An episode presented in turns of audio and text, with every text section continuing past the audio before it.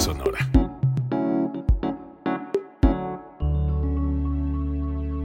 Código Libre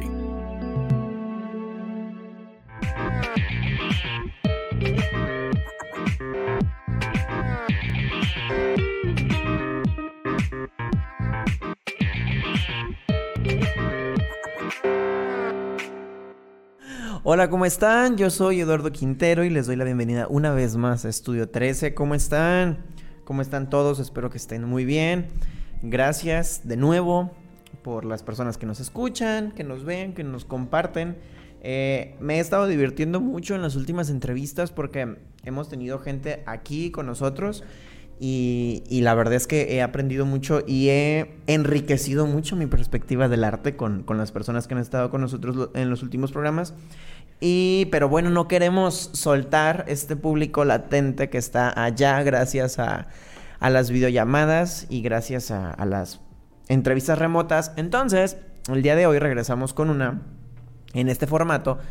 Eh, porque también hemos pensado en la importancia de la difusión en el arte.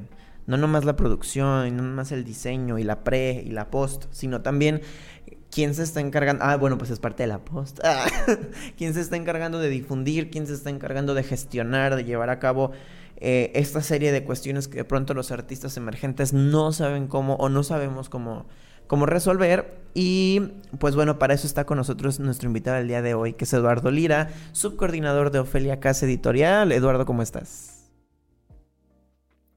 Hola, ¿qué tal? Muy buenas noches. Muy bien, gracias por la invitación. Qué bueno que estés muy bien. Estamos contentos de que estés aquí con nosotros. en pocas ocasiones hemos tenido invitados que se dedican a esta parte de la gestión o a esta parte de la difusión. Eh, o del acompañamiento, ¿no? Del, artista. Y, creo que me parece importante también que, que, Ofelia haya decidido enviar con nosotros a alguien que, que pudiera compartirnos un proceso. Se está cayendo mi micrófono. Un, un poquito esta parte del proceso. Y pues bueno, nada más para contarles un poquito, este, Eduardo trabaja en Ofelia Casa Editorial, una, una editorial que surge mm, pues para los escritores que tienen ganas de publicar su obra y sale justamente, o bueno, ellos comienzan justamente cuando ya estábamos en pandemia y, y lo, que han, lo que ha sucedido, ah, muchas gracias. Lo que ha sucedido con ellos es que están tratando de dar las herramientas y los servicios, muchas gracias, a los escritores emergentes para que puedan seguir con sus proyectos. Entonces, em, ya dando esa descripción, me gustaría que nos cuentes tú un poquito, bueno, primeramente, quién eres, Eduardo, qué haces, cuál es tu experiencia, em, que nos cuentes un poco de ti y después que hablemos ya de este proyecto de Ofelia y que nos cuentes eh, pues lo que viniste a contarnos el día de hoy. ¿eh?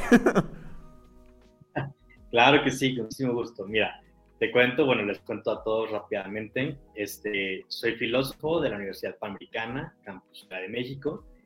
Eh, soy hidrocálido, pero ya llevo un rato viviendo en la Ciudad de México, entonces me considero chilango por adopción.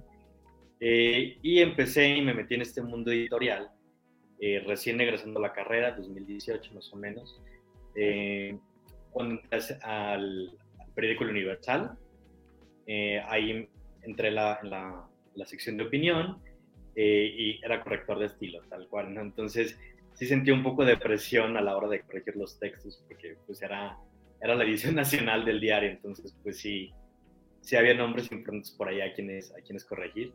Eh, y ya después también como de manera independiente iba editando, leyendo y corrigiendo los trabajos de amigos y colegas escritores, eh, hasta que justo en este encierro y en, esta, la, pandemia, pues decidimos lanzarnos con este proyecto.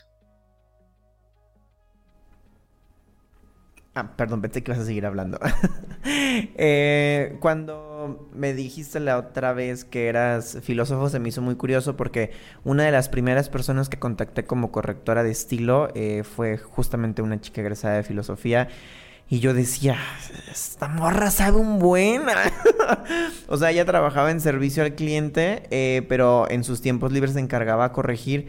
Y yo decía, esta morra sabe un buen. O sea, su, su su formación académica le daba, o creo que les da las suficientes herramientas como para poder orientarnos tal vez a, nosotros los, escritores en esa cuestión de la corrección. Y, yo creo que está, está muy chido. Y qué padre que, que haya seguido por este rubro porque creo que de pronto hay muchísima gente que está escribiendo, que tiene muchas cosas que decir y que no sabe con quién, con quién acudir, ¿no? Entonces yo creo que de esa manera, al menos como yo lo veo, de esa manera surge Ofelia, ¿no? O sea, tratando de resolver esta necesidad de los autores de decir, bueno, ¿y qué hacemos? ¿A dónde vamos? ¿Qué puerta tocamos? ¿Quién nos va a ayudar eh, a corregir? ¿Quién nos va a ayudar a diseñar? ¿Quién nos va a ayudar a publicar?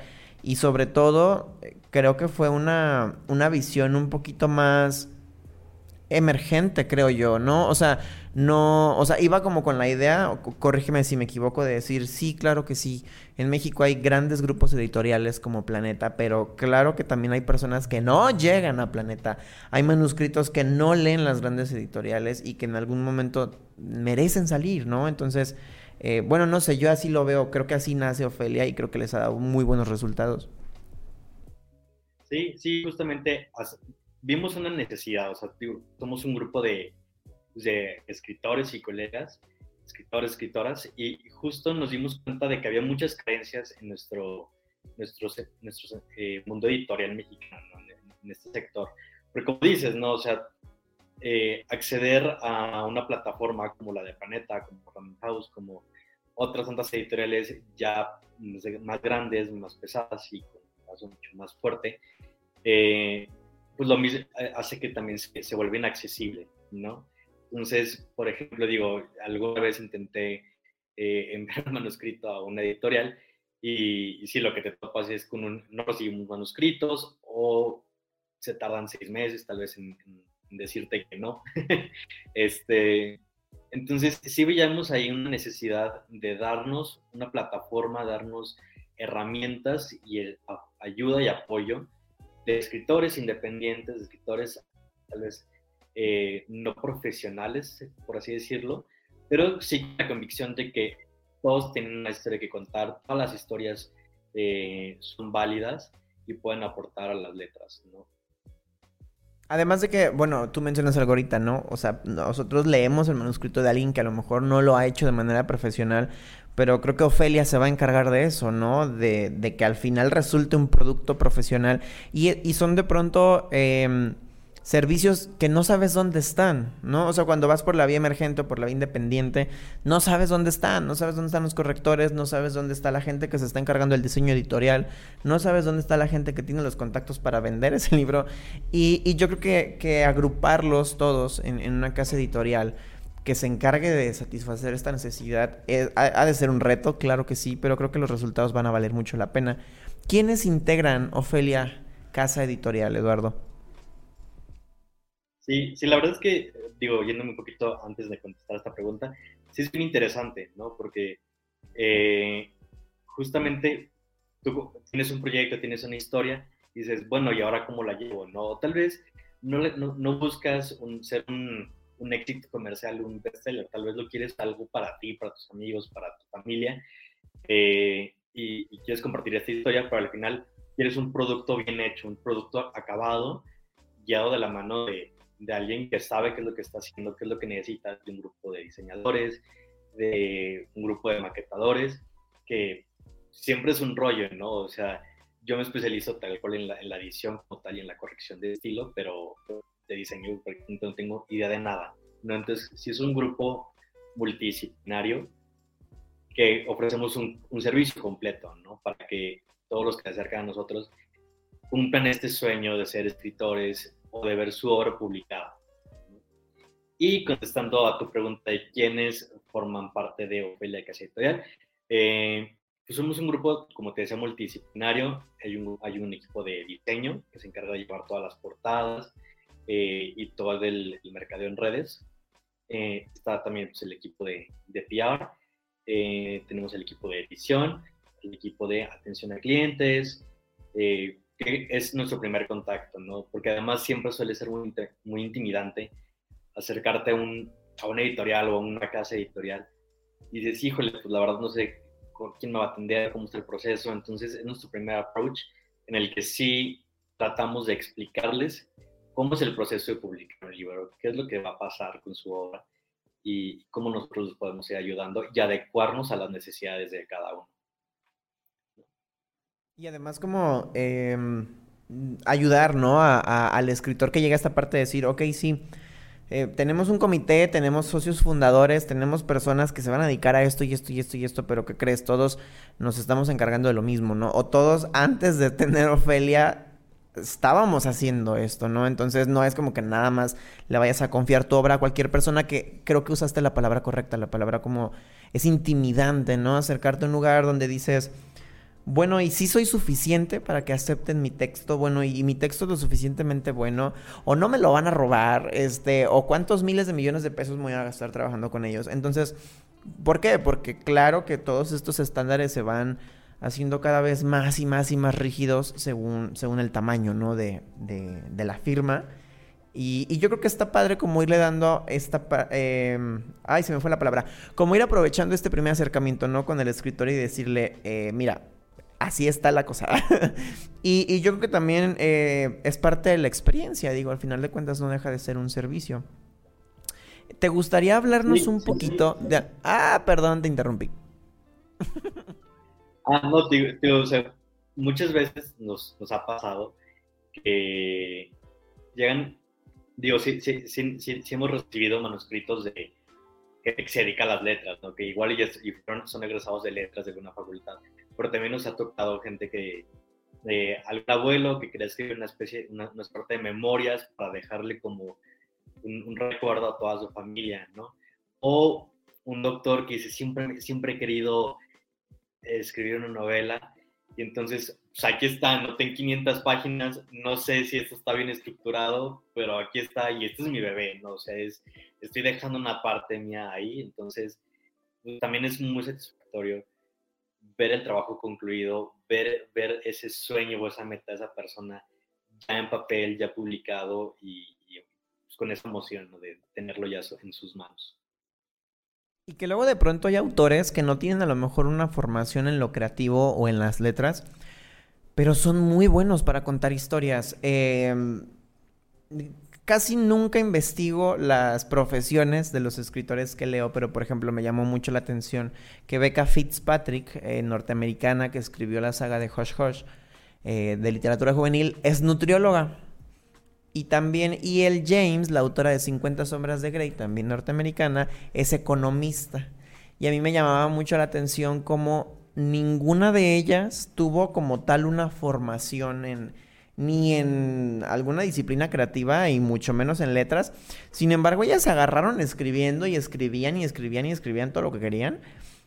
Hasta que alguien les dijo, oye, pues está muy chido lo que estás haciendo. Y bueno, ya con, con los contactos correctos sacaron eh, sus sagas, que a mí me parecen muy valiosas las dos. Bueno, o sea, creo que no podemos discutir que 50 sombras de Grey tuvo un, impacto impresionante a, nivel medios. Pero esta, creo que esta parte de la formación es importante mencionarla, ¿no? O sea, de decir no...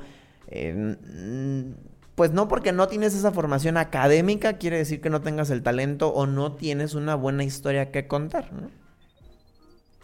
Sí, sí, exactamente. O sea, al final y, creo que muchas veces desarrollamos ese, ese poder narrativo o esa habilidad narrativa sin darnos cuenta, ¿no? O sea, por ejemplo, eh, yo no sabía que L. James era, economista o es economista, pero claro, cuando, te tienes que enfrentar, por ejemplo, a una junta de accionistas o a un banco o, tal cual a, a una junta, tienes que tener un poder de storytelling bastante pesado para poder convencer de las decisiones que estás tomando, ¿no?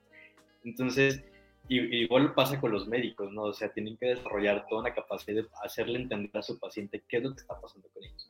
Entonces, al final creo que sí es importante y sí es valioso como, formación de, un escritor ya profesional, pues sin, sin meterte en el mundo de las letras, pero eso no quiere decir que tengas que forzosamente tener eh, esa formación ya profesional para poder contar una buena historia. Para, para eso, para dejarlo en perfecto estado, pues ya para eso estamos nosotros, ¿no? Pero la historia en realidad pues, es del autor. Y creo que esa aproximación está muy chida, ¿sabes? Porque creo que esto que mencionas del storytelling es importante, ¿no?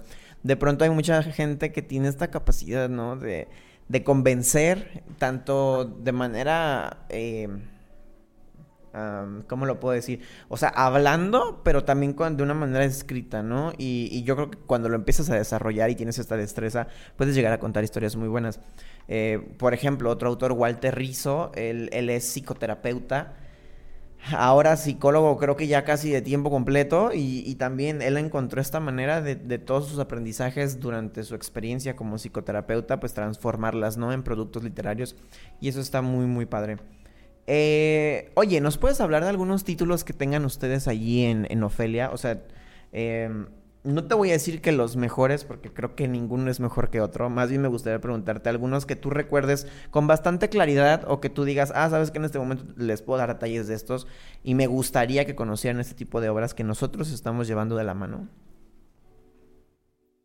Claro, mira, tengo varios así como frescos. Eh, y eso que no, no, no, son las, las novedades de la editorial, ¿no? Entonces significa que hicieron algo muy bueno que fue ganarse un lugar en, la memoria del lector, ¿no? no la mía pues da igual, pero la de un lector sí. Eh, por ejemplo, Cámara 13, que es para los amantes del terror o, del suspenso, es una, buena opción, que es básicamente la historia de un guat, no recuerdo muy bien el nombre del, protagonista, pero se queda, eh, es un velador, en una, construcción, en unas bodegas ahí industriales, y pues tiene que estar pasando lista, ¿no? De, lo, que, de lo que está sucediendo por la noche, y eh, resulta que la construcción está embrujada, o hay un espíritu, o una serie de espíritus que, que entran en contacto con, con este velador, durante solo una noche, ¿no? Entonces, ya previo había habido algunos destellos por ahí paranormales, eh, pero justo es, esa noche, todo el libro se narra en una noche, entonces esa noche es el, punto decisivo, ¿no? También tenemos, por ejemplo, una serie, eh, ese, ese, proyecto me encanta, es una serie de, de reinas malditas, ¿no? Que es un poquito por el estilo donde iba Maléfica y y todas estas películas de contar y, Cruella, por ejemplo, que es como las villanas se hicieron malas, ¿no? Entonces lo que hace, lo que hace esta autora es narrarnos cuentos clásicos, como por ejemplo Blancanieves, que fue nuestra primera entrega, que se llama Rowena, eh, y es no la historia de Blancanieves, sino de la, sino de la reina o de la bruja, ¿no? De cómo, cómo llegan, cuál es su historia y, y por, qué, por qué hace lo que hace básicamente en el clásico de Blancanieves. Eh, viene otra que se, eh, se, llama Verena, que es la continuación o la otra entrega de esta serie eh, de Reinas Malditas. también tenemos algo de liderazgo, por ejemplo. publicamos de todo, como te puedes dar cuenta, ¿no? Justo porque, pues como te decía, creemos que todo, todo vale la pena, ¿no? Desde liderazgo tenemos eh, los grandes seres, del, los grandes líderes del siglo XX de la historia. Y, y este es un, doctor, un empresario, que justo hizo este ejercicio de analizar cuáles son las características de todos los grandes líderes de la historia, ¿no? Entonces, en un mismo análisis tienes eh, a Carlos Magno, a Washington, a Nelson Mandela, a Churchill, ¿no? Y entonces es cómo hay ciertas características presentes que forman el liderazgo de, de todas esas personas, ¿no? Liderazgos completamente distintos, ¿no? Y cada quien en su rubro, algunos políticos, algunos... Eh, pues sí, sí, van, más... Mencioné casi por los políticos, pero bueno, vaya, ¿me entiendes? ¿no? O sea, cómo, cómo las características... Hay ciertas características comunes a todos los, los, los líderes. Y sí, yo creo que eso es lo que te voy a contar. Eh, Jack Lewis también, para... Publicamos mucha fantasía, mucha, mucha fantasía. Creemos que es un género que lamentablemente en México no está tan bien visto o tan aceptado, se ve como literatura no seria, tal vez. Y entonces, si de por sí publicarte en México ya es un poquito complicado, publicar fantasía, todavía más complicado, ¿no? Porque parece que hay mil historias, pero claro, o sea, cuando tienes toda la creatividad para crearte mundos como si no hubiera un mañana, pues iba a haber muchas historias que contar, ¿no? Entonces, en este caso, en temas de fantasía, tenemos a Jack Lewis, que es la historia de, de un chavito que entra, se, da cuenta que la, de la existencia de un mundo mágico, este, y entra a una corte estilo caballeresca, ¿no? Entonces va a vivir sus aventuras del lado de personajes pues, bastante entrañables. Y también en el mismo lado de la fantasía, esta autora es muy interesante, se llama Sarah Bus, o Vos, eh, es una escritora venezolana, radicada en México, y entonces hace un ejercicio bien interesante de, y una, y una alegoría, por así decirlo, de, de la situación en Venezuela, en su país, hecha fantasía, ¿no? Entonces, es un ejercicio muy padre, que al mismo tiempo pues, resulta terapéutico para, para el escritor, por al mismo tiempo nosotros nos entera de muchas cosas que tal vez no vemos, ¿no? Que lo vemos de fuera, pero es cómo, cómo vive una situación política tan tensa como la de su país ahí dentro, ¿no? Y, y, ahora afuera cómo lo es, ¿no? Entonces, sea, es, es una trilogía, eh, ya van las primeras dos, dos, entregas, está por salir la tercera, donde está en producción todavía, eh, pero se llama Caminos para liberar al sol, ¿no? Entonces, es otra buena apuesta de, de fantasía. Voy a hacer un comentario muy, o sea, muy puntual para este último título. Comentas es muy terapéutico. Sí, creo que ha de ser súper terapéutico para ella estar escribiendo esto, pero creo que también es un aporte sociológico al decir, ¿sabes qué? Te voy a explicar qué es lo que pasa en esta cuestión política, pero también en esta cuestión social. Y vas a saber cómo me hizo sentir a mí a nivel sentimental pero lo voy a narrar en fantasía. No, se me hizo muy padre, me llamó mucho la atención eso porque creo que no se me hubiera ocurrido.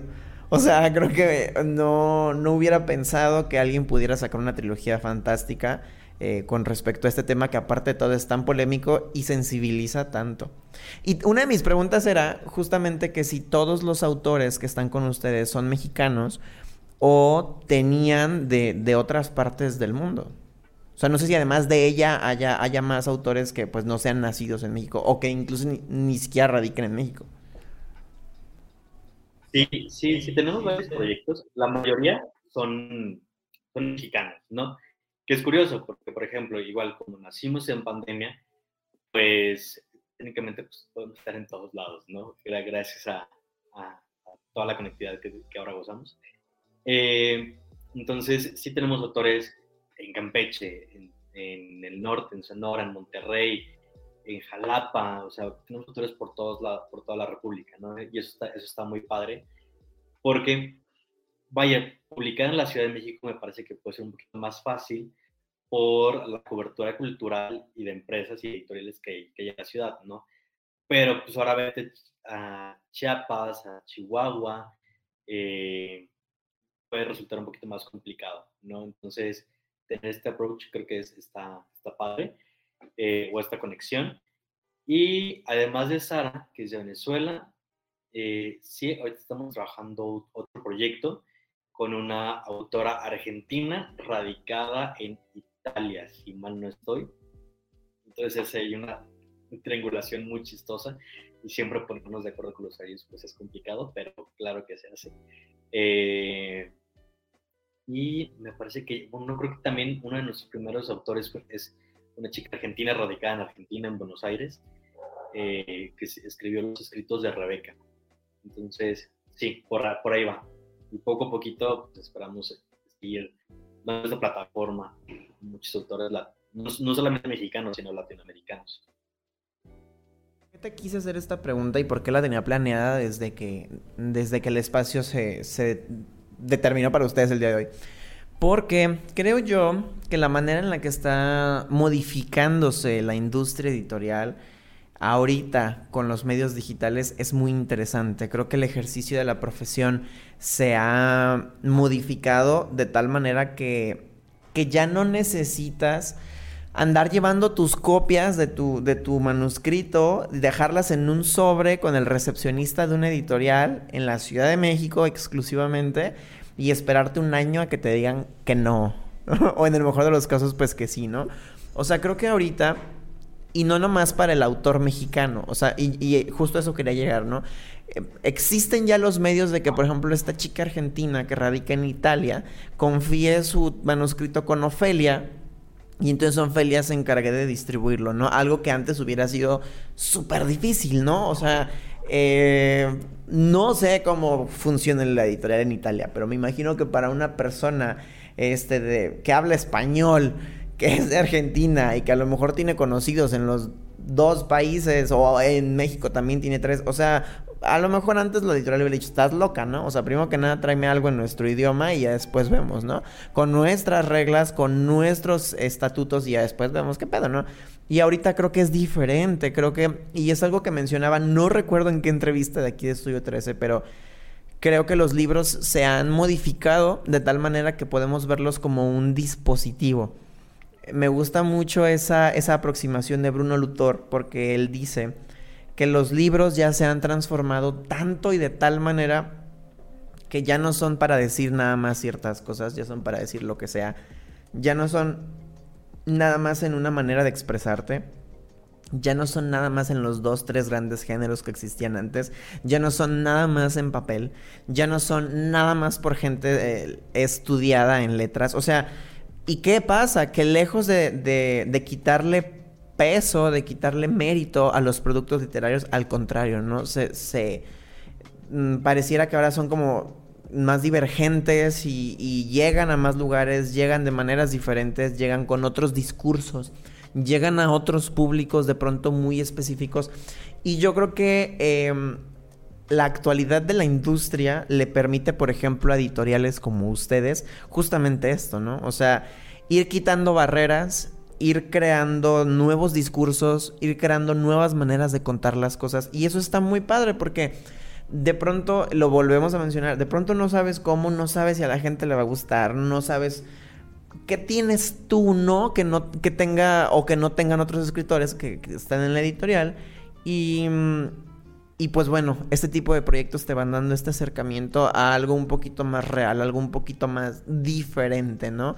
Eh, eh, se me hace muy interesante siempre tocar este tema de cómo han, han cambiado los libros y las maneras de contar las cosas porque mm, de por sí es bien difícil, ¿no? Que la gente leamos aquí en México. Entonces, aparte de todo, te topas con personas que no solo no leen, ¿no? O sea, no van, no van siguiendo este crecimiento que tienen los libros. Entonces, de pronto pueden llegar a encontrarse un libro muy bueno, pero con un formato diferente y decir no, no mames, ¿qué es eso? eso no es un libro, ¿no? O sea, un libro tiene que ser una novela de 500 páginas, este, y con un lenguaje súper complejo, ¿no?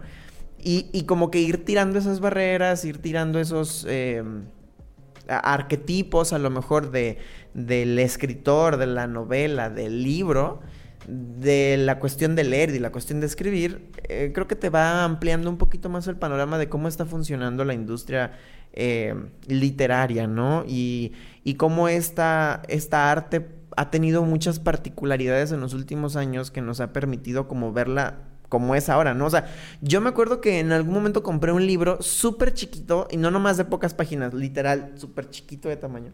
Era un librito ilustrado que se llamaba Si él ha roto tu corazón. Y eran pensamientos de una chica que le gustaba dibujar y en algún momento termina con uno de sus exnovios y ella dice, pues ¿por qué no? Hice cosas bien chidas después de que terminamos, déjalas ilustro, déjatelas, las escribo, te las mando. Mi librito es pequeño, mi librito es a color, no tiene prosa, ni siquiera sé si es poesía, solamente voy a venir a contarte lo que yo sentí cuando él rompió mi corazón. Y dices, órale, creo que eso es a lo que se refiere Bruno Luthor cuando habla de volver el libro un dispositivo. O por ejemplo este libro que fue muy famoso, que si no me equivoco es de una autora colombiana, eh, eh, uno siempre cambia el amor de su vida por otro amor o por otra vida. Eh, un libro que incluso hasta se vuelve didáctico, ¿no? Así que tiene sus partes de que, a ver, escribe aquí las cosas que no te gustan de... o sea, y creo que el, si tú le muestras eso a alguien que a lo mejor solía tener un hábito lector muy amplio hace 40 años, te va a decir, ¿a poco alguien publicó eso, no? O los libros terapéuticos de Destroza este diario. O sea, pero creo que todas estas divergencias en, el sector de la literatura han, han, dado pie a que, por ejemplo, editoriales como ustedes tengan esta manera de, de abarcar. O no sé, tú dime qué opinas de todo lo que, de todo el choro que acabo de decir ahorita.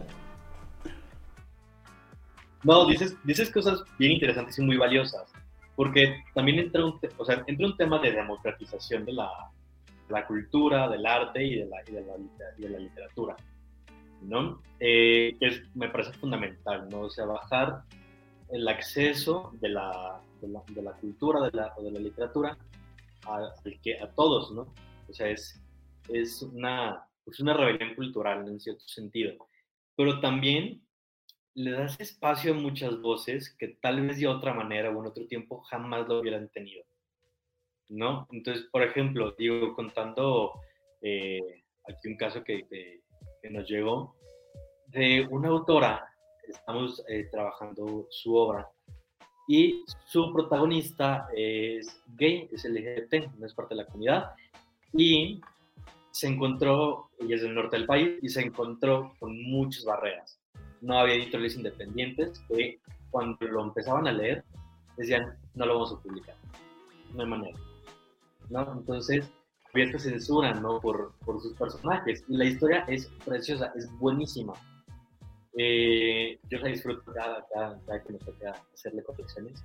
Eh, es una gran historia y es una pena que hubiéramos perdido esa, esa historia de no ser porque hay un espacio seguro en el que decimos todas las historias son válidas y toda la representación es válida, ¿no? Entonces, creo que también vivimos en, ese momento muy interesante, el que no nada más, y digo, suena muy cliché, ¿no? Con la, por ejemplo, con las series, que ya no nada más estamos contando las historias de la gente privilegiada, ¿no? De la persona blanca, ojo verde, de un 80, que vive en la Roma, sino que también podemos contar la historia de, de mi compa que vive en Xochimilco, ¿no? O de mi amiga eh, Dance, que nos, tiene, una experiencia vital impresionante y, nos va a enriquecer a todos, ¿no? Entonces creo que es un proceso muy interesante y, somos muy afortunados de poder generar estos espacios de, de visibilización, ¿no? Y de concientización al final enriquece nuestra experiencia vital. ¿no? Y creo que es algo que hace la literatura, o sea, justo cuando lees tienes la, eh, tienes la capacidad de vivir una vida que de alguna u otra manera jamás hubieras podido vivir. ¿no? Y entonces así como puedes leer clásicos y transportarte a la Francia del siglo XVI, pues igual puedes compartir la experiencia de un cargador en la central de abastos, ¿no? O un godín clase mediero la del Valle, eh, que, le, que se junta con sus amigos a leer poesía en Chapultepec, ¿no? O sea, por decir algo. Pero justo creo que es una ventana muy, muy, muy importante y la habilidad de estar con, con, todo esto, que además llega, tienes, tienes, muchas herramientas para llegar a, a, todo el mundo, ¿no? O sea, como decías, le pasó a, a, a Gabriel García Márquez, ¿no? Que creo que estaba en si no, no mal estoy, y tiene que enviarle a su editor la segunda parte de 100 años de soledad. Y no le, y no le ajustaba el, el, dinero, entonces tuvo que pedir prestado en la oficina postal para poder poner las estancias necesarias para enviar su manuscrito. Cuando aquí ya lo podemos hacer a, a un clic de distancia, ¿no? Y, y tener la fortuna, la facilidad de llegar, por ejemplo, en, nuestro caso y a través de las plataformas que usamos, eh, de Internet y del, audio, y del libro electrónico, llegar a todos los países hispanohablantes, independientemente de donde estén, mientras tú tengas una cuenta en la que puedas descargar tus libros, todo bien. Entonces creo que es algo bien importante, bien interesante en la industria en la que nos estamos desarrollando. Dijiste algo muy importante y es que la literatura, así como creo que el arte en general, debe ser un espacio seguro, ¿no? O sea, creo que nosotros vamos consumiendo arte buscando espacios seguros, escuchamos música, leemos libros, vemos películas porque queremos estar en un espacio seguro, en un espacio que nos haga sentir algo que nos guste, ¿no? Y, y justamente esta censura de la que tú hablas, ya cuando llegas a una industria enorme que tiene muchísimo dinero de por medio, dices pues claro que no voy a contar tu historia, ¿no? O sea, porque... Pero eh, llega este punto en el que dices, está bien, pero es que esta censura me afecta a mí como autor y le afecta también al consumidor, porque entonces no están escuchando más que historias reales, perdón, bueno, sí, historias reales, soy reales, pero de gente privilegiada, de gente blanca, gente blanca con problemas de gente blanca. No, y no lo digo como un ataque general, ¿no? Pero claro que ocurre eh, eh, esa cuestión.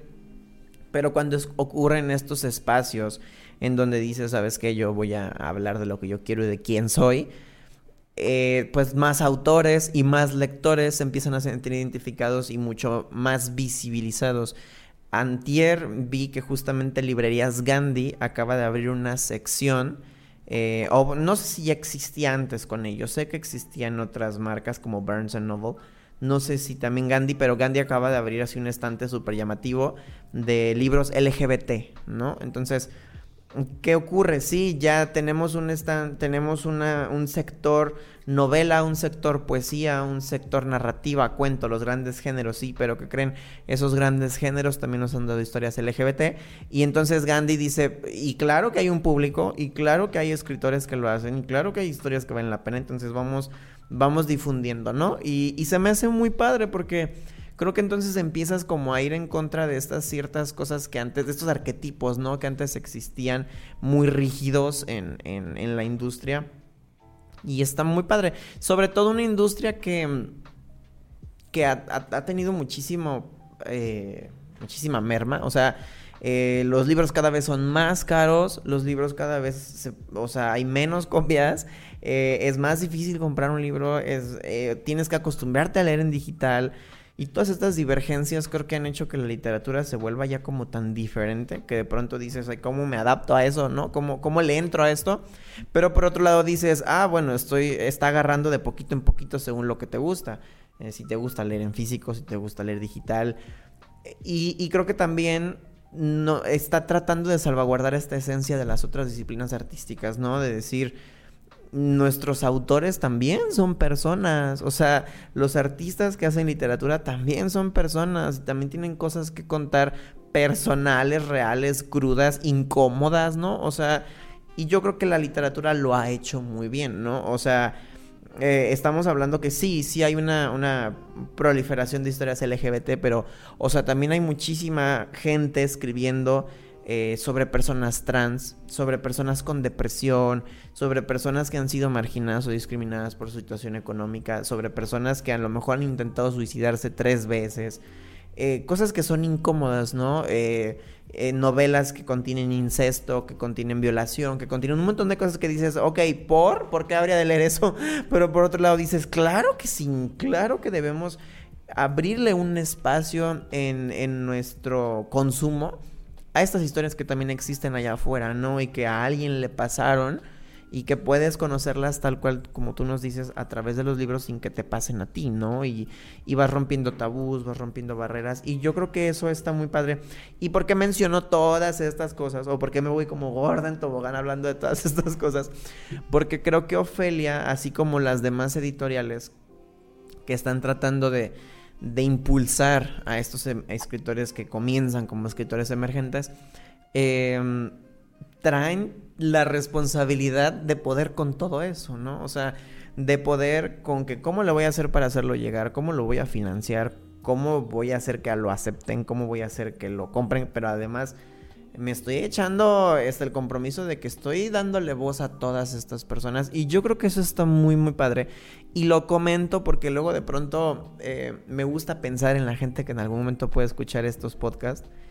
Y, y, por ejemplo me gusta pensar en que a lo mejor hay alguien que no ha querido publicar porque dice o, o lo que tengo que decir no es muy bueno o la gente me va a linchar en la plaza y me va a quemar en leña verde por lo que voy a decir, ¿no? Y, creo que es bueno saber que hay espacios como Ofelia que están dándose la tarea de decir, no, vamos a, intentar darle voz a, estos artistas, a estos, a todos estos escritores.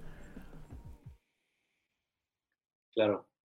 Claro, y por ejemplo, otro, ejemplo que se me ocurre que es muy interesante y aprovechando que mañana es 8 de marzo, por ejemplo, toda la experiencia de ser mujer narrada por mujeres, eso también es bien importante.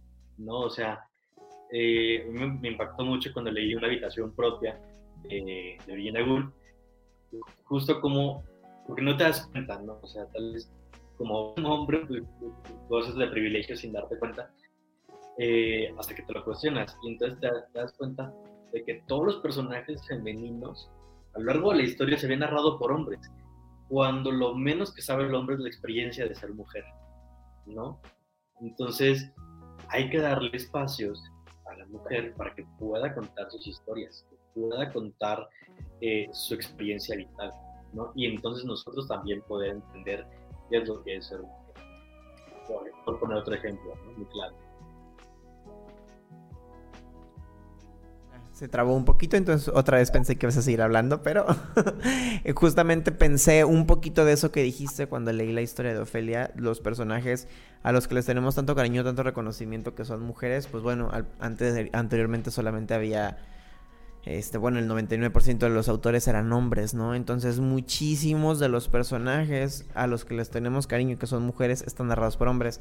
Se me hace una, una aproximación muy buena que también defienden este, organismos como, como lo son ustedes, ¿no? Em, oye, Eduardo, como ya nos extendimos un poquito, me gustaría preguntarte, em, yo sé que ustedes con Ofelia están teniendo eventos para poder difundir a sus, a sus escritores y sus títulos. ¿Pudieras contarnos un poquito de eso? ¿Qué andan haciendo ahorita? ¿Qué están promocionando? ¿Dónde se van a ir? Porque ustedes hacen presentaciones, este, se encargan de, llevar y de difundir. Entonces me gustaría que nos contaras un poquito de algunos títulos con los que ustedes estén trabajando y estén haciéndolo llegar a las personas mediante presentaciones, llevándolos a, no sé, librerías, en Insta Live o esta cuestión que ustedes se han encargado de hacer para promocionar. Claro, mira, justo como, como hicimos un proyecto que, que surgió en pandemia, pues al momento de querer hacer promoción de nuestros autores y nuestras historias, nos, aferramos a InstaLive, ¿no? Entonces, todas nuestras presentaciones las pueden encontrar en, nuestro Instagram, se quedaron como, como un Instagram TV eh, o ITV, como le quieran decir. Eh, entonces, ahí están todas las presentaciones que hemos tenido eh, hasta, hasta ahorita, por si hay algún título que les interesa. Y las presentaciones son muy interesantes porque es básicamente una entrevista con el autor, ¿no? Saber qué es lo que lo movió a, escribir esa historia, qué es lo que nos tiene que contar o qué ofrecer. Eh, y eh, la más reciente que tenemos es el próximo domingo. Esta va a ser tanto presencial como, como de Insta Live. Eh, vamos en Jalapa presentando el cambio mágico de Frank de Anabel Hernández a las 6.30 tiempo, tiempo de la Ciudad de México si están en Jalapa, pues nos, nos, dará mucho gusto que nos acompañen. Y si no, lo pueden seguir, la transmisión a través de Instagram. Eh, y también tenemos algunos, algunas promociones, ¿no? De repente, dependiendo del día, digo, dependiendo del mes, tenemos, tenemos promociones, ¿no? Entonces, pues ahorita igual tenemos varios servicios editoriales, entonces hay un, servicio express, eh, está de promoción y justamente publicando este mes eh, es el tiempo, bueno, es, tienes, tienes tiempo para aprovecharlo este, por, por lo express, eh, pero estamos teniendo una promoción de ejemplares, ¿no? Entonces, te mandas a hacer 100 ejemplares, nosotros te regalamos 20, ¿no? Para que puedas llegar a todavía más personas y tengas un colchoncito por ahí extra de libros extra por ahí. Fíjate que ahorita que estás comentando eso me gustaría preguntarte también digo, por si hay alguien interesado en mandar su manuscrito a Ofelia, ¿cuáles son los servicios que ustedes ofrecen? Digo, porque ahorita yo te pregunté las áreas, ¿no? Y, quienes los conforman. Eh, y tú mencionabas un poquito de lo que hacen, pero creo que no eh, dijimos exactamente cuáles son los servicios que tiene Ofelia en el momento en el que ustedes eh, deciden trabajar con un manuscrito, ¿no? Entonces me gustaría que nos compartieras un poquito de eso para que si hay alguien que no sabe cómo funciona esta cuestión, sepa pues más o menos cómo van por ahí trabajando las editoriales, ¿no? Ah, claro que sí. Mira, tenemos un par de servicios que son los básicos, todos incluyen edición es básicamente que llega a un editor que, le va a dar forma, lo va a corregir, lo va a corregir todos los dedazos, eh, tal vez incongruencias, ¿no? vicios del lenguaje que tengamos por ahí, cosas muy técnicas que de eso no se tienen que preocupar, se preocupa su editor, eh, y les deja su obra bonita y muy publicable. ¿no? También eh, incluye la maquetación, que es justo darle este formato eh, de márgenes, fotografías, eh, vaya, que lo podamos mandar a una imprenta, lo podamos publicar y que se pueda ver cómodamente, ¿no? Y que además sea bello a la vista estéticamente.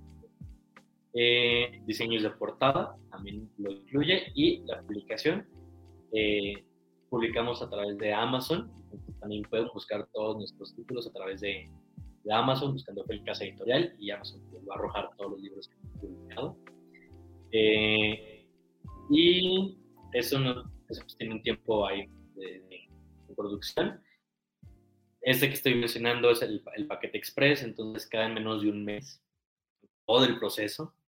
Tenemos otro que ya es para escritores un poquito más ambiciosos, por así decirlo, eh, o que ya tienen varias obras publicadas. ¿no? Entonces aquí ya los producimos como se debe y entonces les hacemos una página de internet, eh, les ponemos todas sus obras en una tienda virtual, eh, les hacemos publicidad y, todo eso, ¿no? Y está ya nuestro paquete más completo, que es ya sentarte y platicar con un editor y entonces qué es lo que le conviene a mi obra, y ya sentarnos bien, bien, bien y desmenuzar cada capítulo, ¿no? A ver, aquí sobra, aquí, ¿por qué dices esto? Entonces es una edición muchísimo más en profundidad. O, o incluso, ¿no? Si, si, estás en el proceso de redactar tu, novela, ya tienes la idea, pero no sabes cómo, te ayudamos con ese proceso. Nos estamos dando herramientas para que tú puedas ir desarrollando esa idea.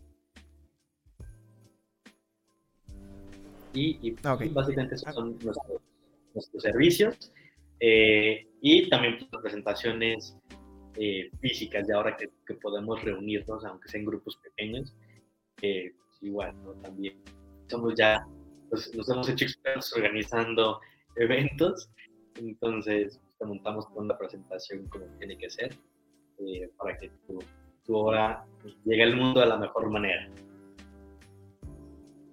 Se me hace muy valioso que tú de primera mano nos digas este tipo de paquetes porque creo que es complicado de pronto decir, y si quiero vender un ebook, ¿cómo le voy a hacer? ¿No? O sea, en algún momento me acuerdo que yo me di de golpes en la cabeza para intentar entender cómo funcionaba Apple Books. o sea, y era como de que, ¿y aquí qué? ¿Y aquí a dónde? ¿A quién le pregunto, no? Entonces, em, de pronto creo que esos paquetes pueden intimidar un poquito al escritor independiente porque dices, no manches, este, ¿qué tal si no les gusta mi obra? ¿Qué tal si si sí quedo y no me alcanza? ¿Qué tal si, no sé, X cosa, ¿no? Que son muchos miedos que como em, artista emergente tienes. Pero creo que el irlos segmentando justamente así como tú dices, ¿no? Depende de las necesidades de cada autor, está muy, muy padre, ¿no? O sea, no estás comprometido a firmar un contrato de 120 mil pesos por obra y, que ya Dios diga qué va a pasar con tu obra, ¿no? Y, saber exactamente qué pedo. O sea, sino más bien ir desde abajo, ¿no? Ir, ir conociendo toda esta parte del proceso de tu obra y, sobre todo eh, que no sea tan imposible, que no sea tan confuso, que no sea tan complejo, que no sea tan caro. Y, yo creo que esos valores añadidos a, editoriales como Ofelia ayudan un montón, ¿no? A, a gente que está escribiendo con experiencia o sin experiencia y pues si alguien nos está escuchando y, de verdad tiene ganas de que revisen su manuscrito para saber si lo pueden sacar, pues ojalá los busquen, ojalá les escriban. Y ya se nos acabó el tiempo, Eduardo. ¿Hay algo que quieras comentarnos y que no te haya preguntado o que no hayamos hablado durante la entrevista del día de hoy? No, me parece que no. Igual reiterarles eh, la, la, invitación a nuestra presentación este domingo en Jalapa. Eh, y si no pueden asistir, a que se conecten también. Igual pues, todas las redes de, de la editorial es Ofelia Casa Editorial en todos lados, Facebook, Facebook Instagram, eh, la página de internet igual. Nos pueden mandar un correo a gmail.com para pedir informes, para platicar con alguno de nuestros colaboradores y que los pueda hallar en este proceso, ¿no? Para, para que no sea intimidante, ¿no? O sea, justo creo que hablando, o sea, siendo todos colegas, artistas independientes y emergentes, sabemos lo intimidante que puede ser. Entonces, nosotros ya nos equivocamos, ya metimos la pata por, con nuestros propios productos para que ustedes no la metan con el suyo y entonces todo salga bien y se tengan que ahorrar esos dolores de cabeza. Qué bonita forma de verlo, ¿no? O sea, nosotros ya nos equivocamos, nosotros ya sabemos qué pasa cuando haces esto o qué no pasa cuando haces esto y ya, ya no te va a pasar. Además, creo que un valor añadido que tiene Ofelia es que es un proyecto de escritores para escritores y eso, eso está muy, muy padre. Eduardo, muchas gracias por haber estado aquí hoy con nosotros en Estudio 13. Al contrario, muchas gracias por la invitación y a todos los que nos están escuchando por tu tiempo te haya gustado el espacio. Ya si en algún momento tienes algunos escritores que quieran compartir sus libros con nosotros. Hace ya rato que no me toca entrevistar escritores, entonces bueno, ya este tienen el espacio a su disposición por si quisieran mandarnos alguno o algunos. Y pues nada, agradecerte también por, por todo lo que nos cuentas. Ojalá que sea de utilidad para alguien. Ojalá que les haya gustado el programa el día de hoy. Y pues nada más recordarles que pueden escuchar esta entrevista y todas las demás en su plataforma de streaming favorita. Si les gustó, pueden apoyarnos a todos compartiéndola, compartiéndola. y pues nada, esto fue un programa más para Estudio 13. Estuvimos con Eduardo Lira, editor en Ofelia Casa Editorial. Yo soy Eduardo Quintero y nos vemos hasta la próxima aquí en Estudio 13.